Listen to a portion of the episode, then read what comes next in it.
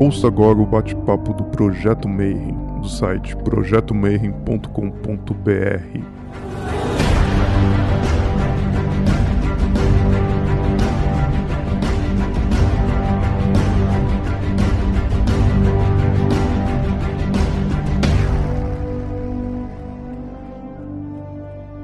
dia para você que é de bom dia, boa noite para você que é da boa noite, boa tarde se você acabou de receber comunicado do YouTube veio aqui conferir mais um bate-papo Mayhem. E eu sei que você veio porque você leu demonologia, né? E você nem viu o que é a segunda palavra que é martinezista. Então hoje eu chamei um cara que já veio aqui, ele já fez essa palestra dentro de loja de capítulo que foi sensacional. E aí eu falei, pelo amor de Deus, Christian, você tem que fazer essa palestra pra gente deixar gravada, né? E aí os irmãos também pediram né? Que falou que não conseguiu gravar e tal. E aí eu consegui marcar. Eu tenho que agradecer. Hoje a gente tá gravando fora de horário, fora de tudo, porque o Christian é mega, hiper, ultra ocupado. Então, primeiro de tudo, Christian, boa noite, cara, e brigadão pelo teu tempo de vir aqui bater um papo com a gente sobre demonologia. Boa noite a todos. Bem, como sempre, eu que agradeço, Débio, por arrumar um tempo aí pra gente conseguir fazer, né? Agora tá complicado para mim.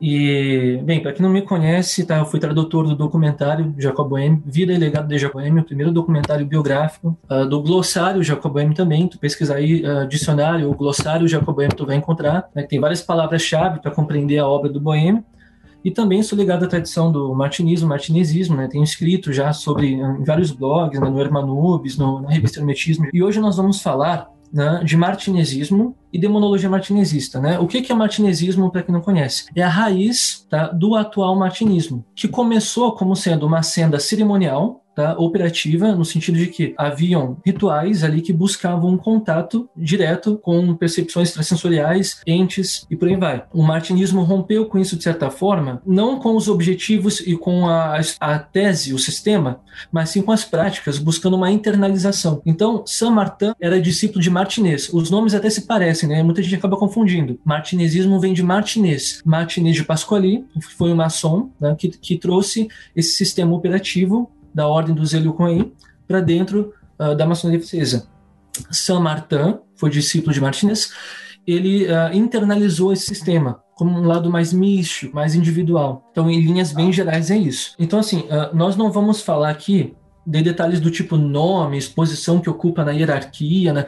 Porque tem uma lista enorme de entidades, de gênios que apareciam na, nessas operações, né? Tem um documento chamado Fundo Z, tem uma lista que são centenas de sigilos. Nós vamos entender aqui a estrutura da coisa, ou seja, qual é a cosmogonia desse sistema? Qual é o papel do homem diante dessas entidades? Qual é a relação que os Coens originais, né, a ordem do, dos Cavaleiros Maçons e dos Coens, fundada por Martinez, qual era a relação que eles buscavam estabelecer com esses entes através da, da parte cerimonial, da teurgia. Para começar, vou falar de que referências eu estou usando para fazer essa apresentação. Primeira de todas, o Tratado da Reintegração dos Seres, que é a única obra deixada pelo próprio Martinez. Essa obra ela faz uh, um monte de comentários, um monte de interpretações de acontecimentos que estão na tradição judaico-cristã, né, desde a da queda, do dilúvio, do Mar Vermelho, e ela interpreta essas coisas numa dimensão espiritual. E o que acontece?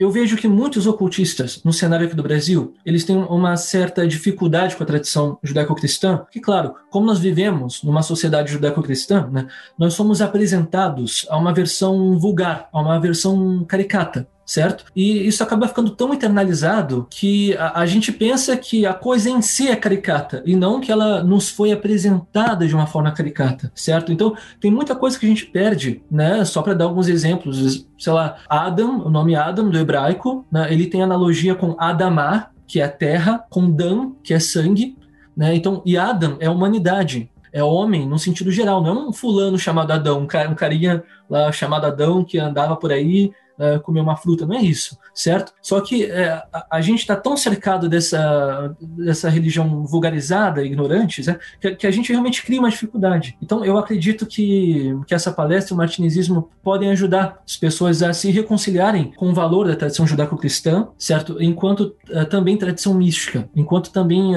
os, um seu lado esotérico, indo um pouco além uh, do caricato, da superfície. Bem, Instruções aos Homens de Desejo, isso é um texto Cohen, que o Robert Amadou uh, da ordem martinista, também uh, CBCS, que é uma ordem interna do rito retificado, que também teve origem no, no Martinez. Uh, Martinez teve dois discípulos, São Martin e Villermoz, dois discípulos que deram continuidade, né?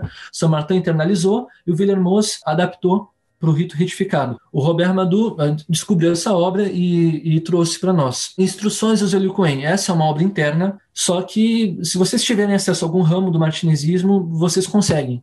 Uh, vocês conseguem ter acesso a essa obra. Suma Daimoníaca uh, é a obra de um exorcista do Vaticano chamado uh, Fortea, que é uma obra que eu trouxe apenas para um, um comparativo, assim, para entender como é que a concepção tradicional, uma concepção da igreja tal, né, e como que ela se diferencia da concepção martinezista. Suma Teológica, Tomás de Aquino, eu trouxe também apenas para fazer o comparativo né, do tradicional, claro, a própria Bíblia. Cuidado ao ler o tratado. Por quê? Porque nada ali é o que parece ser. A gente, quando pega o Velho Testamento né, e lê Egito, para nós, numa interpretação literal, no primeiro momento, é a região ali, né, literalmente aquele, aquele espaço geográfico, né? O que, que é o Mar Vermelho? Para nós, literalmente, é um mar que eles atravessaram. E no martinezismo, tudo isso vai ser alegoria para acontecimentos espirituais. O martinês, ele vai dizer, por exemplo, que o Egito, na verdade, significa o lugar de privação, onde a humanidade está exilada, certo? Egito, no martinezismo, vai ser o plano material mesmo. A humanidade em exílio aqui. E olha, se o Egito é isso, os judeus aqui exilados não é um povo eleito por uma divindade tirânica, não é isso. Os judeus vão ser todos nós. Todos nós estamos exilados nesse plano, nesse mundo. O Mar Vermelho, o que, vai ser esse Mar Vermelho? O Mar Vermelho vai ser uma travessia, um abismo, um limiar, um umbral que separa esse mundo uh, do tempo, da manifestação, o mundo da forma, do mundo do pleroma, da imensidade, do mundo divino. Então, a travessia do Mar Vermelho, veja como vai ser um, interpretado como um acontecimento espiritual muito mais profundo do que uma mera, uma coisa tosca, assim, vulgar, literal. O cajado, né, só para dar um exemplo aqui, tem, tem um momento na, no Velho Testamento, né, em que os, os, os magos do, do faraó uh, transformam os cajados em serpentes, né? E aí essas serpentes são tragadas, são engolidas pelo cajado de Arão, que estava com Moisés. Aí, olha o que que Martinez vai dizer no tratado. Isso significa que o homem não rastejará pela terra para todo sempre, mas que um dia ele será revestido de sua potência primeira, então caminhará em pé contra aqueles que o fizeram decair. Olha toda a interpretação profundamente gnóstica, profundamente esotérica para um episódio. Se tu for escutar numa igreja evangélica, uma coisa, você vai entender de uma forma caricata. Então, mesma coisa, o dilúvio, certo? O dilúvio e a arca não vão ser interpretados como um barco onde enfiaram os bichos e choveu e todo mundo morreu. Não foi isso. Dentro do martinezismo, é, essa arca vai ser essa comunidade de eleitos que consegue atravessar esse caos. O dilúvio é um símbolo do caos, porque se você voltar lá no Gênesis, no caos primordial, como é que começa a criação? Separando as águas uh, de cima das águas de baixo. No dilúvio, abrem-se as comportas do céu. Então desce as águas de cima e se misturam com as águas de baixo. O que isso significa? Significa a imersão no caos, significa a queda. Esse caos primeiro, esse caos primordial vai ser a queda dos primeiros espíritos, já vou falar disso. Então a, a arca que atravessa esse dilúvio ah, vão ser os eleitos que atravessam uh, essa catástrofe, essa, essa catástrofe primordial. Então, só para dar um exemplo de um trecho, tá? o quanto diferente isso vai ser interpretado por um martinezista. Ezequiel 32, 2. Homem mortal, cante um cântico fúnebre a respeito do rei do Egito. Diga-lhe isto: você age como um leão no meio das nações, mas parece mais um crocodilo nadando e agitando a água do rio. Com as suas patas você turva a água e suja os rios. Quando muitos povos se ajuntarem, eu, o Senhor Deus, o pegarei na minha rede e deixarei que eles puxem a rede para a praia. O rei do Egito, o faraó, no martinezismo, no tratado, né, é, esse título é aplicado ao chefe demoníaco, ao ser que arrastou, né, o Apocalipse diz que o dragão arrastou com sua cauda as estrelas do céu. Quem que são essas estrelas? No martinezismo vão ser espíritos. Então, esse dragão né, que tragou para a terra, tragou uh, para a queda toda uma legião, uma hierarquia, né, ele vai ser chamado de o faraó, o rei do Egito, no, no tratado. Né? É, o crocodilo é uma expressão também muito importante para nós no, no martinismo, no martinesismo, né? Também vai ser aplicado a esse o crocodilo lembra a forma da serpente. É, o Samartan tem um livro chamado O Crocodilo. Ele traça uma analogia entre a Revolução Francesa e a atuação demoníaca no invisível por trás, instigando esse caos. Agora, outro trecho que eu separei aqui, né? Ezequiel 32,7. Quando eu destruir você, cobrirei o céu e apagarei as estrelas, esconderei o sol atrás das nuvens, e a lua não brilhará mais.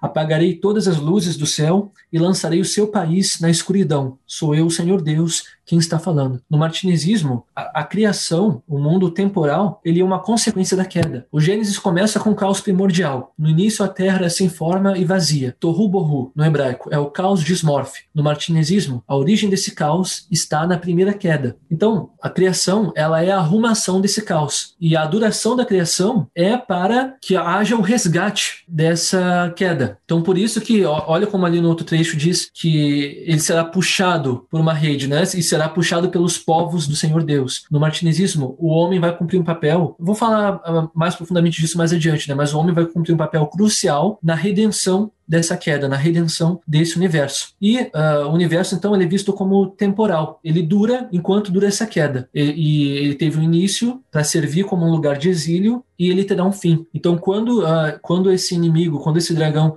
ele for derrotado no, no esse universo temporal, esse universo linear, uh, fenomênico, objetivo, ele vai ser inteiro reintegrado na imensidade divina. Mas vamos entender isso com calma, tem muita coisa aí. Egito, o lugar de privação. O que é o Egito? Vamos ver o que Martinez diz. Começarei vos dando a interpretação da palavra Egito, onde sabeis que Moisés nasceu. Essa palavra significa lugar de privação divina, ou terra de maldição. Foi nela que os inimigos da vontade divina foram precipitados com seus adeptos. As nações que residem nessa região e que cultivam sua terra, segundo sua pura vontade, representam os primeiros espíritos prevaricadores, que operaram e ainda hoje operam apenas segundo a sua vontade, independentemente da do Criador. Já temos duas chaves aí, né?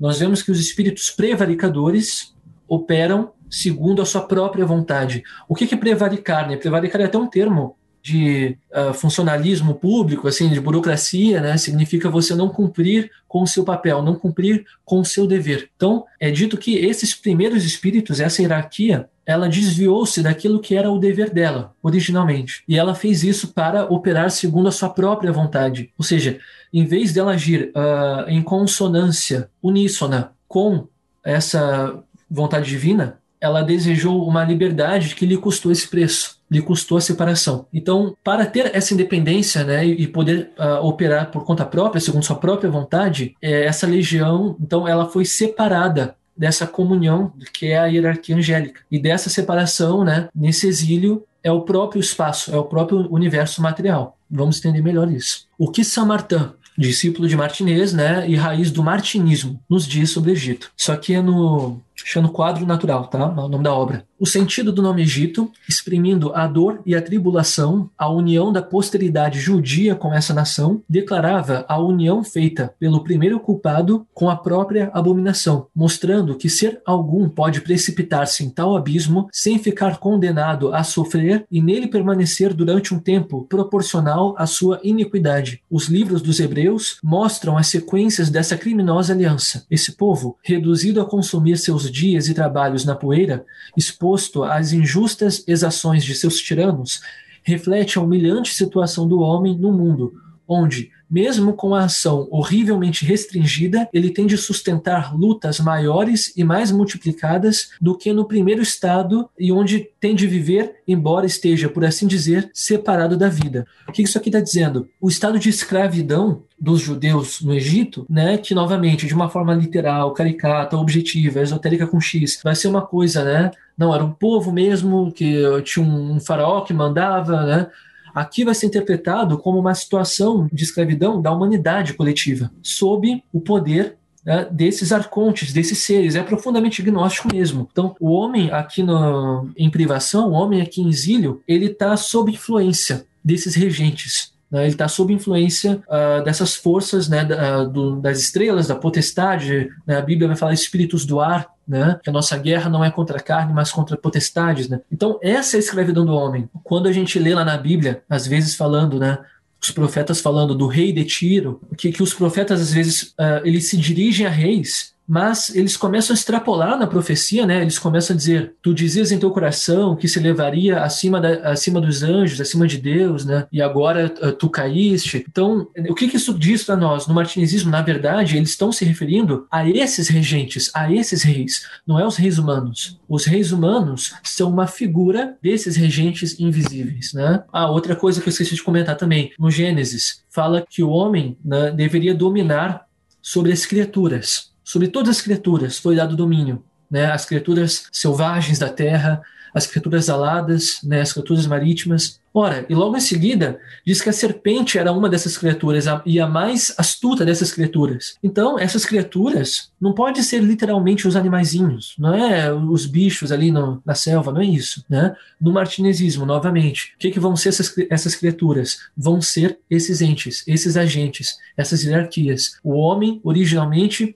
ele foi emanado em uma posição de comando diante dessas hierarquias. Vamos ver melhor isso. Aqui alguns trechos do Apocalipse, né? Olha como nós vamos interpretar em um nível tão diferente, né? É, na Bíblia Sagrada. Recorda-te, pois, de onde caíste. Converte-te e retoma a conduta de outrora. Nada temas das coisas que hás de padecer. Eis que o diabo lançará alguns de vós na prisão para que sejais tentados, e tereis uma tribulação de dez dias. Ser fiel até a morte e dar-te-ei a coroa da vida. Aí na, tem uma nota na própria Bíblia dizendo que dez dias significa de curta duração. Nós, no martinezismo, vamos interpretar isso da seguinte forma: né? é o tempo de aprovação no homem aqui no universo, aqui meio ao tempo, meio à matéria, meio ao mundo da forma, que é onde uh, ele vai ser provado, ele vai exercer o seu combate entre a sua redenção e a sua separação, que é também um caminho que ele pode escolher. O homem, no livro de São Martin, o quadro natural. O homem escolhido pela sabedoria suprema para ser seu sinal de justiça e poder, devia restringir o mal aos seus limites e trabalhar sem descanso para trazer a paz ao universo. Olha só, lá na Gênesis, o primeiro mandamento que foi dado aos homens era de não comer né, da árvore do discernimento do mal. Então, o homem ele deveria, diante dessa serpente, né, rechaçar sua sugestão,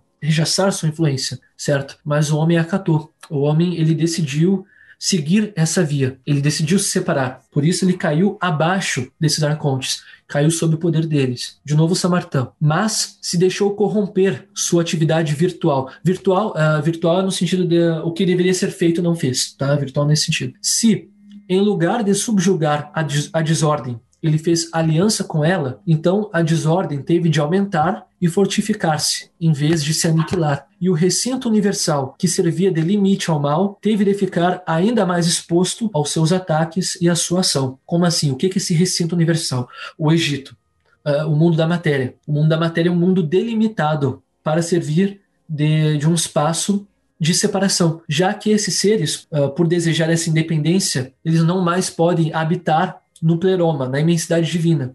Porque na imensidade divina né, se realiza a vontade divina. Os seres estão. É, é como uma orquestra, podemos imaginar assim, né? Uma orquestra é regida por um maestro. Se você decidir tocar no seu tom, no seu ritmo, na sua própria afinação, você entra em dissonância. Então, esses seres, né, eles fizeram isso. E o homem, que deveria cumprir o papel de intermediário, deveria cumprir um papel de, dentro desse universo, dentro do tempo, dentro do mundo da forma, impor o seu verbo divino, o homem decidiu seguir pela mesma via, seguir pela independência, desejou a separação e por isso ele caiu. E todo o caminho de, de redenção vai ser o caminho de retorno. O homem vai buscar essa reconexão com a vontade divina. Tá, o que, que eram esses seres então? Não, como é que eles se tornaram seres decaídos? O que, que o tratado nos diz? Eles existiam, Martinez dizendo, eles existiam no seio da divindade, mas sem distinção de ação, de pensamento e de entendimento específico. Eles podiam agir ou sentir unicamente pela vontade do ser superior que os continha e no qual tudo era movido. Então,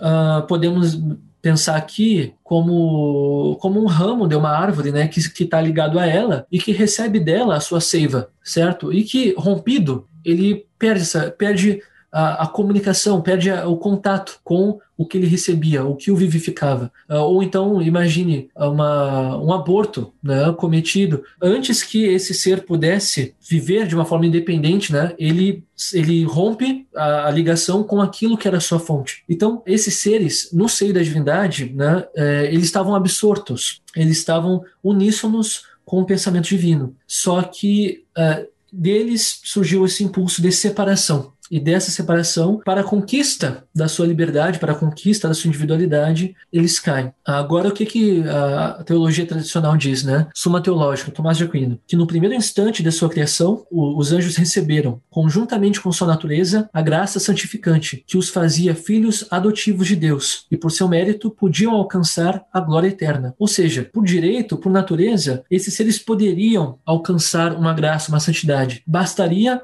que eles sempre conformassem uh, o seu desejo, a sua vontade individual, à vontade universal. E é por isso que a teologia gira muito em torno disso, né? A teologia não é, não é você impor a sua vontade, a sua vontade egoísta, uh, efêmera, não é isso, né? A teologia é você encontrar a, a perfeita convergência, a perfeita conexão entre a vontade a sua, individual, e a vontade universal, a vontade do todo, né? Bem, a queda. Por que, que eles se recusaram a submeter-se? Diz a Suma Teológica, por sentimento de orgulho, por quererem ser como Deus e gozar a felicidade independentemente das divinas disposições, ou seja, uh, o desejo pela independência. Né? Agora, o tratado. Martinez diz que esses espíritos foram emanados apenas para agir como causas segundas, e não para exercer a sua potência sobre causas primeiras, ou ação própria da divindade. Por serem apenas agentes segundos, eles deviam ser zelosos de suas potências, virtudes e operações segundas, e não se ocupar em obstar o pensamento do Criador em todas as suas operações divinas, tanto passadas quanto presentes e futuras. Como assim obstar o pensamento do Criador? Ora, se a ordem universal ela tem uma regência de um maestro, eu querer fazer do meu jeito é ir contra essa regência. Então, esses seres deveriam agir como causa segunda apenas, ou seja, em perfeita comunhão. Quando não se age com essa perfeita comunhão, o resultado é a queda, o resultado é a dissonância, é a separação, é o resultado inevitável disso. Então, esse foi o preço né, pago por essa independência. E a origem do mal, nos diz a, as instruções aos homens de desejo, né, que é um, uma instrução Cohen. Não que o demônio seja o próprio mal, visto que se ele mudar desde hoje seu pensamento mal, sua ação mudará também, e desde esse instante não existirá mais mal em toda a extensão do universo.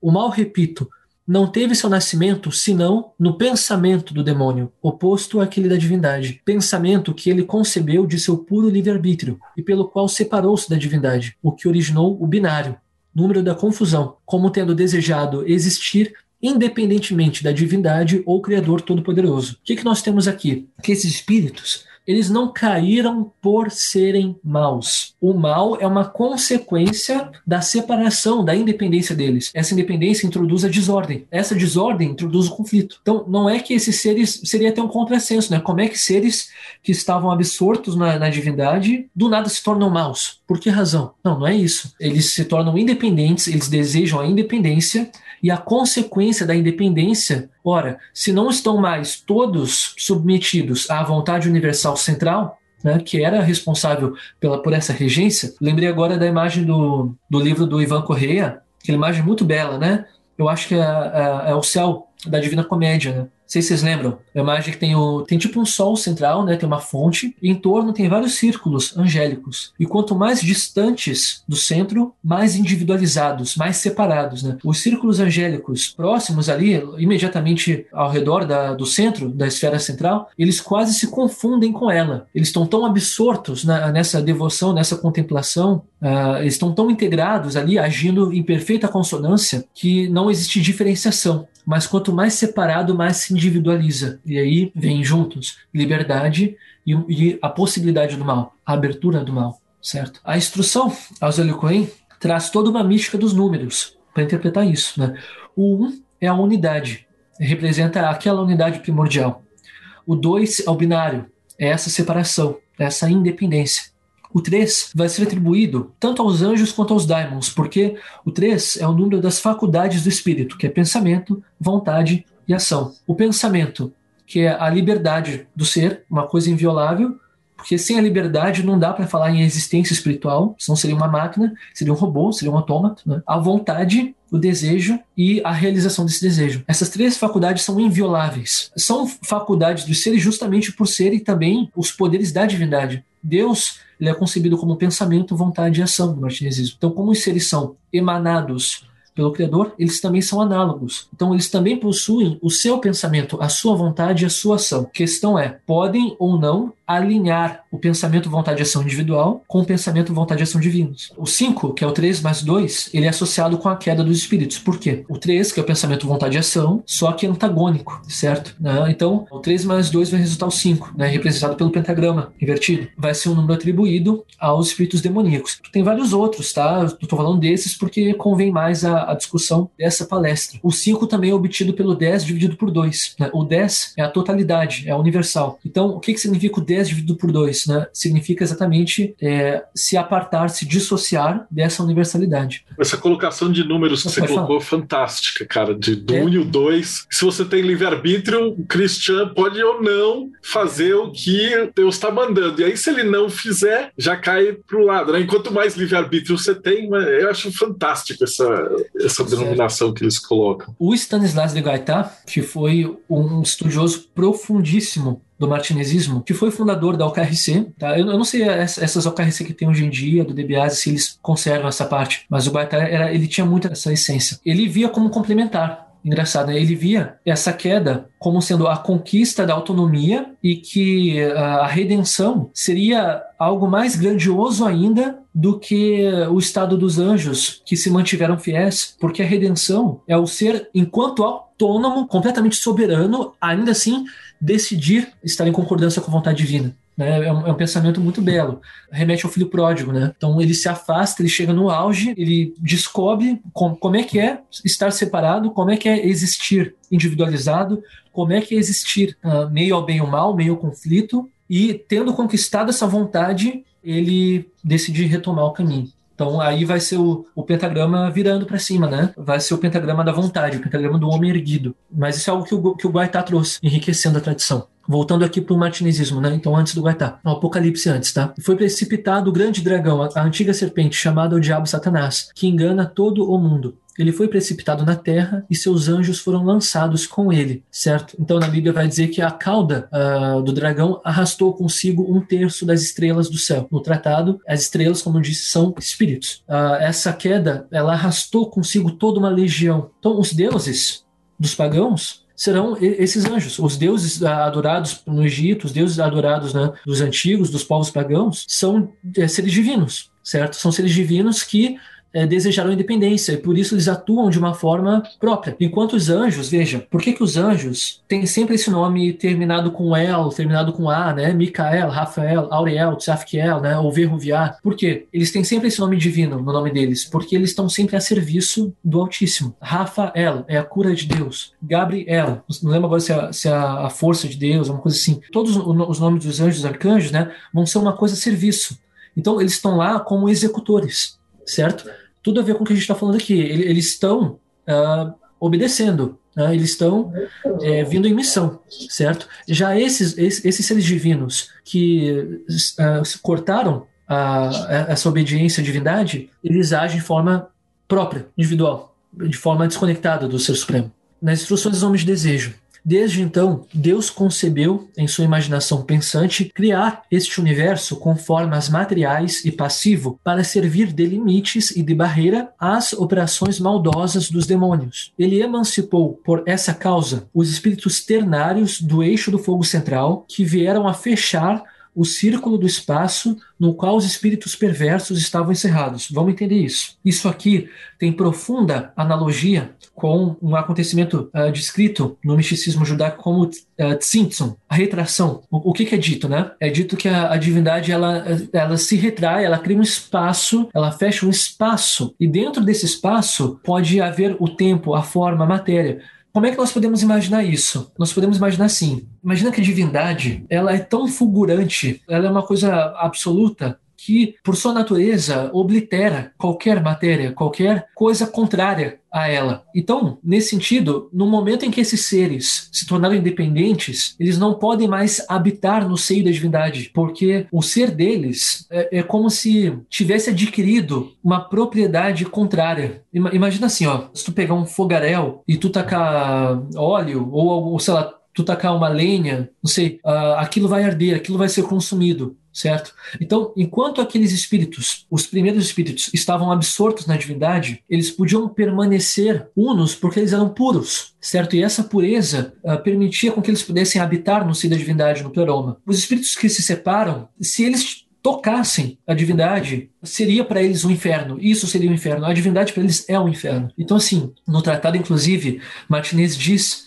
que um espírito puro Olha, apenas um espírito puro, se ele se manifestasse plenamente aqui na, na matéria, no plano da forma, ele teria um efeito desintegrador, obliterador. Então imagina a divindade, certo? Então foi isolado um espaço dessa imensidade divina onde esses seres pudessem ser precipitados. E esse espaço ele foi uh, encerrado por seres que estavam absortos e fiéis à divindade. São os espíritos ternários. Ternários, como eu disse, porque eles têm três faculdades: pensamento, vontade e ação, certo? Enquanto os decaídos são os quinários pensamento, vontade e ação, só que antagônicos. Vamos ver aqui uma imagem, acho que é o quadro universal, é uma gravura Cohen representando uh, o nosso sistema, né? Tem aqui os sete planetas, né? Lua, Júpiter, Vênus, Marte, Saturno e tal. Essa forma triangular ali embaixo é a Terra. Por que, que ela está triangular? É porque é, é, no tratado é dito que a Terra é feita do, do, enxofre, mercúrio e sal, tá? São as substâncias, as essências que formam tudo que é material. Mas isso é toda uma outra história que a gente não vai entrar hoje. Vocês podem ver que nesse círculo em volta tem tipo vários rostinhos, tá vendo? Tipo um monte de rostinhos, né? O que, que são esses rostos? São as hierarquias angélicas fiéis, é como que cercam, é como que fazem o, o limiar, o umbral, o limite, que fecha o mundo temporal o mundo da forma, certo? O mundo uh, da aparência. Esse círculo é chamado uh, o fogo central. No martinezismo, ele é considerado o crivo que separa o mundo temporal do mundo eterno, separa o tempo da eternidade, separa o espaço da infinitude, separa o Egito, o mundo da privação todo, né, do pleroma, da imensidade divina. E a travessia desse fogo é a travessia do Mar Vermelho. Então tem muita coisa, quando vocês uh, se aprofundarem no martinezismo, vai permitir que vocês se reconciliem com a tradição judaico-cristã esotérica com muito respeito, assim, sabe? Enxergando uh, uma gnose muito, muito profunda que está uh, totalmente além dessa compreensão rasa né, do cristianismo vulgar. O número 6. O 6 é, é, o número da criação, por quê? Pensamento, vontade e ação da divindade, unidos ao pensamento, vontade e ação dos anjos, dos, dos espíritos ternários. 3 mais 3, 6. Ou seja, a, a divindade concebe o plano, certo? E esses anjos, como na imagem aqui, executam. Então os anjos executam. Lembra que no Gênesis é dito Elohim, na criação é dito Elohim, as divindades, os deuses, façamos o homem. Deus vê que era bom, Deus comanda essa criação e os agentes executam essa criação. É assim que Samartã interpreta, que Martinez interpreta, né? Uh, o universo material. Agora das instruções do Zélio Cohen, que é uma obra interna lá. Uma nova lei divina deu origem ao universo físico material, que foi criado para ser essa nova esfera destinada a ser morada fixa, onde esses espíritos perversos poderiam agir. Ou seja, né? Vocês querem fazer do seu jeito? Querem ter liberdade? Né? Querem buscar o seu poder próprio, a sua expressão própria? Tudo bem, vocês não podem fazer isso na imensidade divina, porque aqui existe uma ordem, existe uma regência. Então, né, é por isso que o universo ele é realmente o mundo da manifestação, ele é um mundo de conflito por toda parte. Os animais se devorando na, na selvageria, né? Os homens, a, a, guerra de todos contra todos, né? É o caos, é por toda parte a, a luta entre antagônicos, né? Então é porque realmente a, o mundo da manifestação ele surge de uma diferenciação. Então é por isso que a natureza é realmente o conflito. Essa plenitude, essa paz profunda, ela é transcendente ela não é no mundo da matéria. Uh, enquanto você estiver no tempo, você está sujeito Exato. a isso. O homem é a queda, também nas instruções Zélio Cohen. Se o homem tivesse se mantido no seu estado glorioso, teria servido de bom e verdadeiro intelecto aos maus demônios. Entretanto, o inverso ocorreu, sendo o homem influenciado pelo intelecto demoníaco. O homem fora emanado para se opor aos maus espíritos, para os conter. Então o homem, ele foi colocado nessa criação justamente para ser a imagem da divindade diante desses espíritos, certo? Mas o homem se aliou a eles. Oh, Eu acho muito fantástico porque ele não faz julgamento, né, cara? Para ele, simplesmente o fato de você fazer o que você quiser e um demônio que é tipo, sei lá, mata, estupra, destrói, não tem julgamento. Sim, tem isso. Inclusive, uh, eu devia ter pego esse trecho das instruções aos Eloquen, que diz que a divindade tem a, li a, liberdade pelo que há de mais sagrado. A liberdade ela é tão inviolável, mas tão sagrada, além do bem e do mal, além de tudo, que a divindade permite que você se separe. Mas, claro, uh, o, o, exílio está sempre presente. Toda vez que acontece a desobediência, né? Quando Caim uh,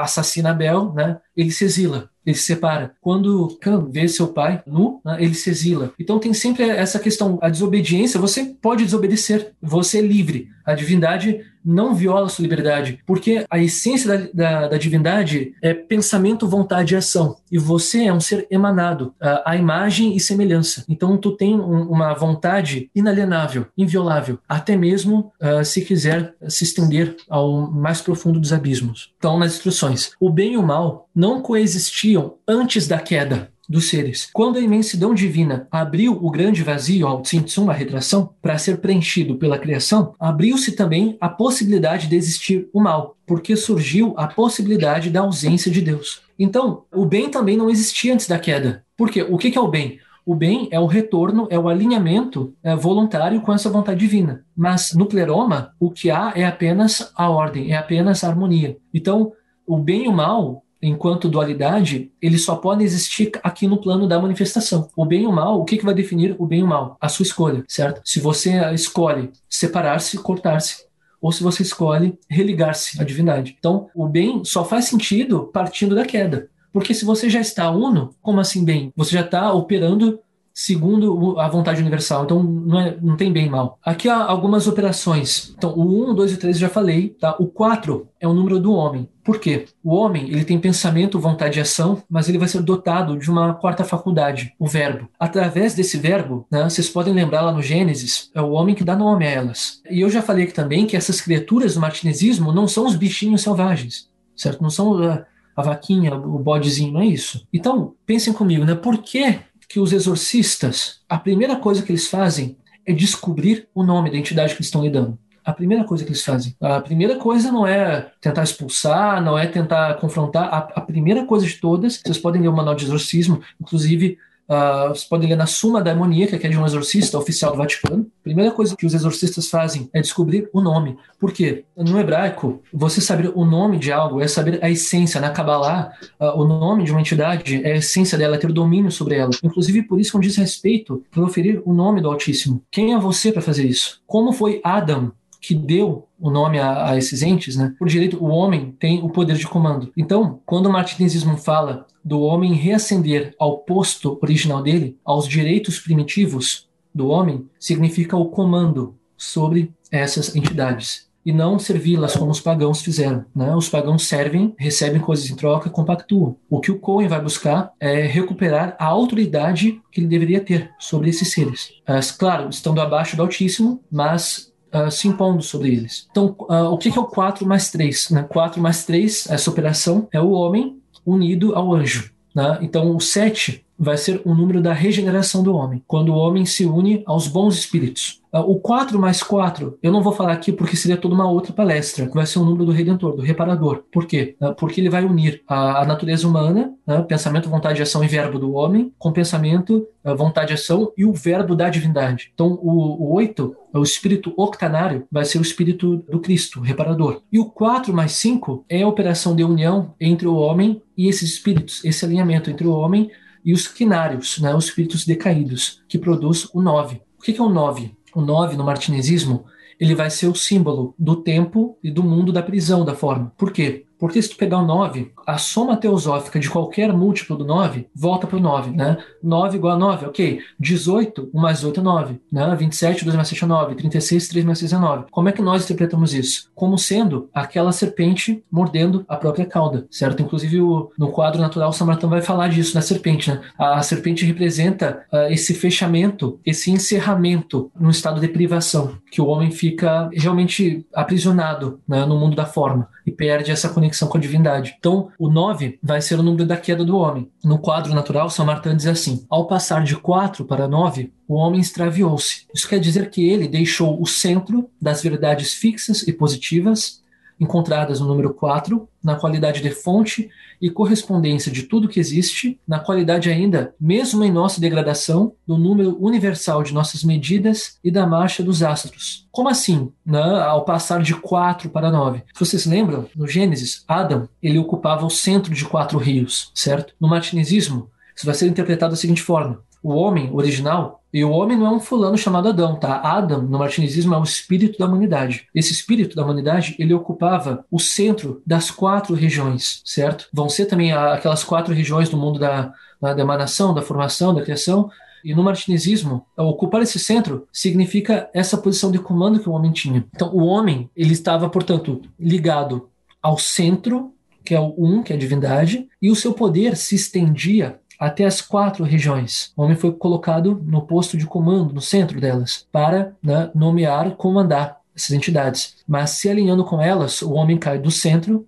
para a periferia. O homem cai no nove, cai no círculo. Diz Samartã: O homem uniu-se ao número nove das coisas passageiras e sensíveis, cujo nada e vazio estão descritos na mesma forma circular ou nonária, a eles designada e que mantém o homem como que iludido pelas aparências. Né? Então, se alinhando com essas forças, o homem busca também esse domínio na matéria. Ele busca também esse governo na matéria, quando na verdade o papel do homem na matéria era o governo espiritual. E se tornando poderoso na matéria, ele na verdade, espiritualmente ele é passivo. O Jacob Boehme diz que quando alguma coisa adentra a sua vontade, sua vontade adentra esta coisa. Ou seja, no momento em que o homem se apaixona pelo que é material, por um desejo, alguma coisa, essa coisa correntou o espírito dele. Ele que deveria governar sobre o invisível, ele se vê governado. Então, exteriormente, ele acha que é o bonzão, né? Que tá lá nadando na, no, nos vícios, nas paixões, né? Como se fosse, como se aquilo fosse um mar de, uh, de prazeres, né? Mas espiritualmente, ele está se acorrentando aquilo tudo. É, e esse posto no centro quaternário, né? Cristo, ele, ele reassume na, na crucificação. Mas aí, sobre o Cristo, o reparador, é toda uma outra conversa. Então, a, a, regeneração que o homem deve cumprir, a ligação entre o homem e os agentes intermediários, né, e os anjos. Destina Deus alguns anjos para a guarda dos homens? Tomás de Aquino diz: Sim, Senhor, porque a divina providência decretou que o homem, ignorante no pensar, inconstante e frágil no querer, tivesse como guia protetor na sua peregrinação até o céu um daqueles espíritos ditosos confirmados para sempre no bem. Destina a Deus um anjo para a guarda de cada homem, aqui não diz, destina um para cada homem, porque mais ama Deus uma alma do que todas as criaturas materiais, certo? Então, no martinesismo, né, isso converge, isso corresponde. Cada homem tem um guia, um agente intermediário. Grande parte das operações COIN consistem em obter a comunicação, a visão uh, e a, a ligação com o seu guia, com o seu agente. Olha o que Samartan diz no livro O Novo Homem. O amigo fiel que nos acompanha aqui embaixo, em nossa miséria, está como aprisionado conosco na região elementar. Embora goze sua vida espiritual, não pode gozar sua luz divina,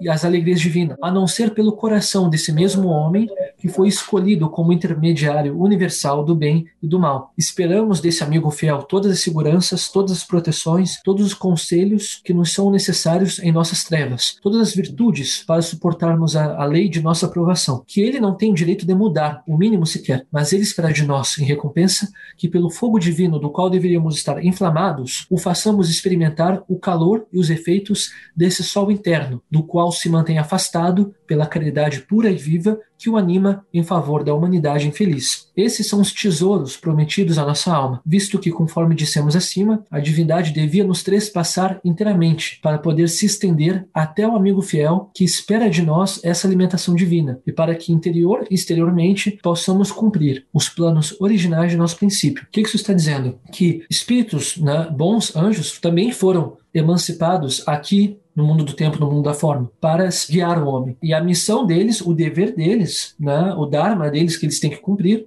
é exatamente esse.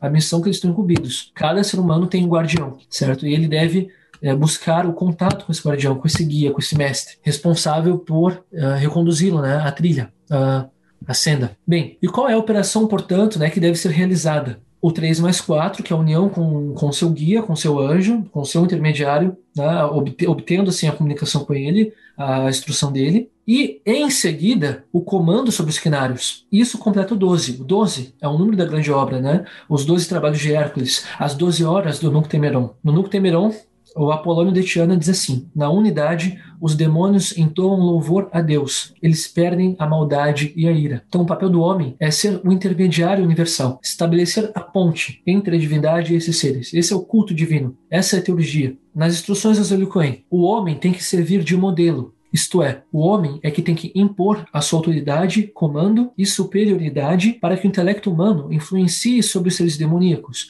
e não o contrário, como comumente ocorre e ocorreu no princípio. O homem regenerado, o novo homem, o homem espírito do martinismo, é o pentagrama erguido, é o homem de vontade que comanda com seu verbo as forças astrais, as forças infernais. Então, é, enquanto muitos buscam compactuar com essas forças, né, ou até trocar coisas, né, desejos mundanos, né, a busca do martinezista é elevar-se acima delas. O que, claro, ele não pode fazer por conta própria. Ele faz isso unindo-se ao Ser Supremo, é, agindo como uma causa segunda sobre causas terceiras. Né? O 12, como número sagrado, está assim, ligado aos 12 signos do zodíaco e aí também Perfeito. toda a parte das constelações, a divisão Exatamente. das energias, etc, etc. Isso, isso. É, é, importante colocar que a obra do, do Martinezismo é, é gigantesca, assim. O Christian está dando uma pincelada da pincelada, assim. Pra galera, vocês vão ter que assistir essa palestra várias vezes. Tem um pessoal trazendo muita coisa, né? puxa, é SCA, o Porena que a gente estava falando, né, da OMS, uh, tem muita gente ressuscitando, muito material na, na, no rito retificado, o pessoal do CBCS, o pessoal do Priorado Retificado da Espanha está trazendo muita coisa também, porque é uma coisa que é, era mantida muito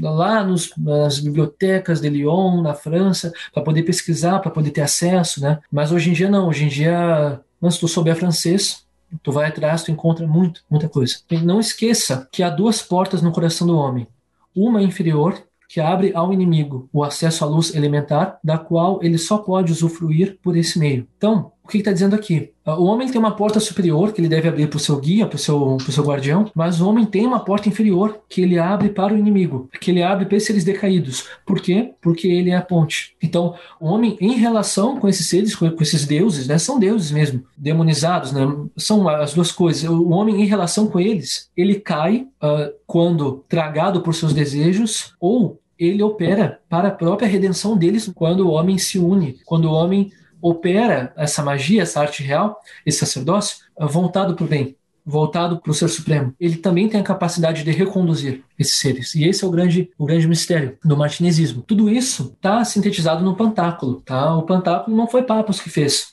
Pantáculo está num, num, livro de São Martin chamado Dos Números. O livro é sobre essa associação entre os números e os seres espirituais, as operações espirituais, certo? Então, aqui no Pantáculo, o que, que nós temos? Nós temos o círculo, o círculo que é o 9, né, o 9 que é o tempo, que é o mundo da privação, que é o mundo da forma. Entre o círculo e o ponto central, nós temos a cruz. O que é essa cruz? É o homem. É unido com seu centro, com seu coração, ele é unido com a divindade, mas a influência do homem se estende aos confins do universo, aos quatro cantos, às quatro regiões universais. Então, o homem, uh, com seu verbo, ele influencia todo o astral. Uh, com seu desejo, com seu pensamento, ele entra uh, em, em, contato com esses seres. Né? Ou ele cai certo? Nesse processo, ou ele religa né, esse astral ao, ao divino. Então temos aí uh, o ternário da luz e o ternário decaído, unidos no homem, unidos através do homem, unidos no quaternário. E o, esse hexágono está apontilhado são os seis dias da criação, ou seja, a, aquele círculo sendo produzido por uma linha reta. Olha que, de certa forma, paradoxal. Para que haja o um círculo, né, ele precisa de um raio e o raio tem que ser uma linha reta. Né, o São Martin vai falar muito do mistério da linha reta e da linha curva no livro dos erros da verdade. A roda, né? A roda, ela gira porque ela tem um eixo móvel, certo? Ela tem um eixo que a sustenta, um eixo central. E esse eixo central é o divino. E entre esse círculo, que é a manifestação, que é o mundo da matéria, e esse eixo divino, ah, uma linha reta produz os raios. O que isso significa? Significa ah, o poder criador né, entre o ser supremo e a matéria poder que o homem pode exercer. Quer dizer, deveria exercer. E esse que é o, o posto de comando original de Adam. Então, quando a gente vê no martinismo essa busca pela palavra perdida, pela arte real, o que, que é essa majestade? O que, que é esse sacerdócio, essa arte real? Essa arte real é a posição de comando do homem frente a essas forças. Então, exemplo, né, eu trouxe aqui um trecho de um ritual martinezista. O pessoal não vai pegando no meu pé porque esse trecho já está no Hermanubis. Então, eh, não tem problema. Então, enquanto tantos né, buscam a comunhão com essas forças, como, como são realizadas as operações dos Coens diante delas? Eu conjuro-te, né? Satanás, Beuzebu, Barã, Leviatã, todos vós, terríveis seres, seres de iniquidade, confusão e abominação. Escutem minha voz e tremam ao meu mando, vós todos, os grandes e poderosos demônios das quatro regiões universais e todas as regiões demoníacas, espíritos sutis de confusão, horror e perseguição. Escutem minha voz e tremam quando esta soar entre vós, durante suas operações malditas. Eu vos ordeno, através daquele que profere morte eterna, a vós todos. Ou seja, forças que uh, alguns invocam, né? alguns se alinham. O martinezista ele se une ao Ser Supremo para comandá-las, não compactuar com elas. E isso é uma coisa muito estranha, isso seria uma coisa alheia à tradição cristã, né? uma coisa uh, que vai contra né, o que o, o, cristianismo primitivo ou até mesmo o, o tradicional nos diz, de forma alguma. Olha só, esse poder ele era concedido aos apóstolos. Lucas 10, a missão dos 72. Sugestivo, né? Os 72 voltaram com alegria, dizendo: Senhor, até os demônios se nos submetem em teu nome. Ele lhes disse: Eu vi a Satanás cair do céu como um relâmpago. Eis que vos dei o poder de pisar serpentes, escorpiões e todo o poder do inimigo, e nada poderá vos causar dano. Contudo, não vos alegreis porque os espíritos se vos submetem. Alegrai-vos antes porque vossos nomes estão inscritos nos céus. Então esse poder, né, esse sacerdócio, esse poder mágico, né, ele era uh, na verdade, o, o direito natural do homem. O, o que não é natural é o estado do homem de subjugado, é o estado do homem de escravizado por esses arcontes. A posição do homem é a imagem do Criador, né? é verbo, é a semelhança do Criador. Então, o homem uh, regenerado, o homem redimido, ele tem essa potência, ele recupera essa palavra perdida, né? que dá a ele o comando. Né? E está aí a grande chave, o grande arcano de todo o trabalho do martinezismo. A palestra foi fantástica, assim, acho que pra, é, assim, eu já sabia porque a gente tinha conversado antes, né, que uhum. estava num nível um pouco mais avançado, mas eu falei assim, dane-se, porque na verdade, a gente está com 200 palestras, então uma hora o cara vai barrar, mas aí ele vai assistir as outras e volta, e paciência, Não, então, o importante é, é deixar registrado, né. É, tem várias palestras e o pessoal vai e volta lá, né, já, a outra foi mais introdutória, né, da outra vez. É, a pergunta do Igor é, era o seguinte, Christian, você pode falar um pouquinho do sétimo dia, no que diz respeito a deixar o círculo de criação em aberto para que seja possível a reintegração do homem. No sétimo dia, né, o Deus homem é, é, investido nessa posição. Então Deus descansa por causa disso. Agora o dever é seu, o dever do homem. Ah, o, o Cristo, o reparador, ele não cumpre esse papel pelo homem, ele investe o homem nesse poder. Ah, esse é o poder original do homem, certo? O homem perde esse poder com a sua queda, ele perde a palavra certo? Ele perde o comando. Ele se torna escravizado pelas forças que ele deveria reger. Então, o que o Cristo faz não é realizar o trabalho do homem para o homem, é reinvestir o homem desse poder, mas é, é o homem que vai exercer esse comando. Então, no sétimo dia, né, está a cargo do homem realizar esse trabalho de redenção. E essa é a grande beleza do martinismo. Você não fica dependente de que Jesus, Jesus vai te empoderar para você certo. conseguir fazer a grande obra. Eu não sei se o pessoal vai chegar a ver isso no martinismo, na Tom, assim, é porque assim, as ordens, as estruturas, elas trabalham o martinismo, o rito retificado, e aí traz o, a parte martinezista. Eu não sei se chega a ter essas coisas na Tom, assim, nessas, nessas mais acessíveis mas uh, as ordens que, que operam trabalham desse modo, certo? Com trabalhos internos gradativos. Ah, mas o importante é que ficou registrado, então agora a tua palestra tá gravada. E, putz, cara, eu ainda vou te trazer muitas vezes aqui pra gente bater papo. E aí, como é que a gente pode ter mais informações? Como é que a gente te acha? E fala também do link do vídeo que vocês produziram. E tem um blog que eu não escrevo mais, Fraternidade Martinista, faz muito tempo que eu não escrevo, assim lá, mas tem, tem bastante coisa lá também. E o que eu recomendo, eu recomendo muito o canal da OMS, tá? OMS não é a OMES do Victor Blanchard, não. É OMS do Paul Rena. Trazendo muita coisa do martinezismo. Eu acho que o Luiz perguntou ali, voltando à separação, se no ah, início todos os seres estavam na unidade e unidade é pensamento, esse pensamento de separação não seria um pensamento divino? Não seria parte da obra? Olha, essa pergunta, eu acho que esse é o mistério magno. Esse é o mistério magno, né? E o Boêmio vai resolver levando por esse lado aí. Né? Vai, vai colocar como se essa diferenciação fosse o, o processo da divindade se desdobrando, né? se revelando e se conhecendo. Então, é, é, até mesmo a queda, de alguma forma, é, tem origem num, num, lado da divindade que é um lado abissal, que é um lado, uh, é, é, um lado obscuro, né? e que vai até os confins, vai até os limites, uma necessidade de experimentar, né, de, de conhecer essa vida individualizada. Então, o Boêmio vai tratar dessa forma. Uh, o Martinez vai tratar muito da forma, puxando para o lado mais católico, tradicional mesmo, como sendo uma, uma ruptura. Mas é, é um mistério magno. Isso aí é. completamente fora do nosso alcance. Né? A gente não vai conseguir compreender essa parada. Então, tipo, até o diabo serve a Deus, né, de acordo com o Martinez. Então, a gente aqui na Terra a gente não vai conseguir entender essa dualidade. Muito agradecido quem ficou aqui até o final. Não esquece, segue o canal, dá like e a gente se vê aí no próximo bate-papo Mayhem.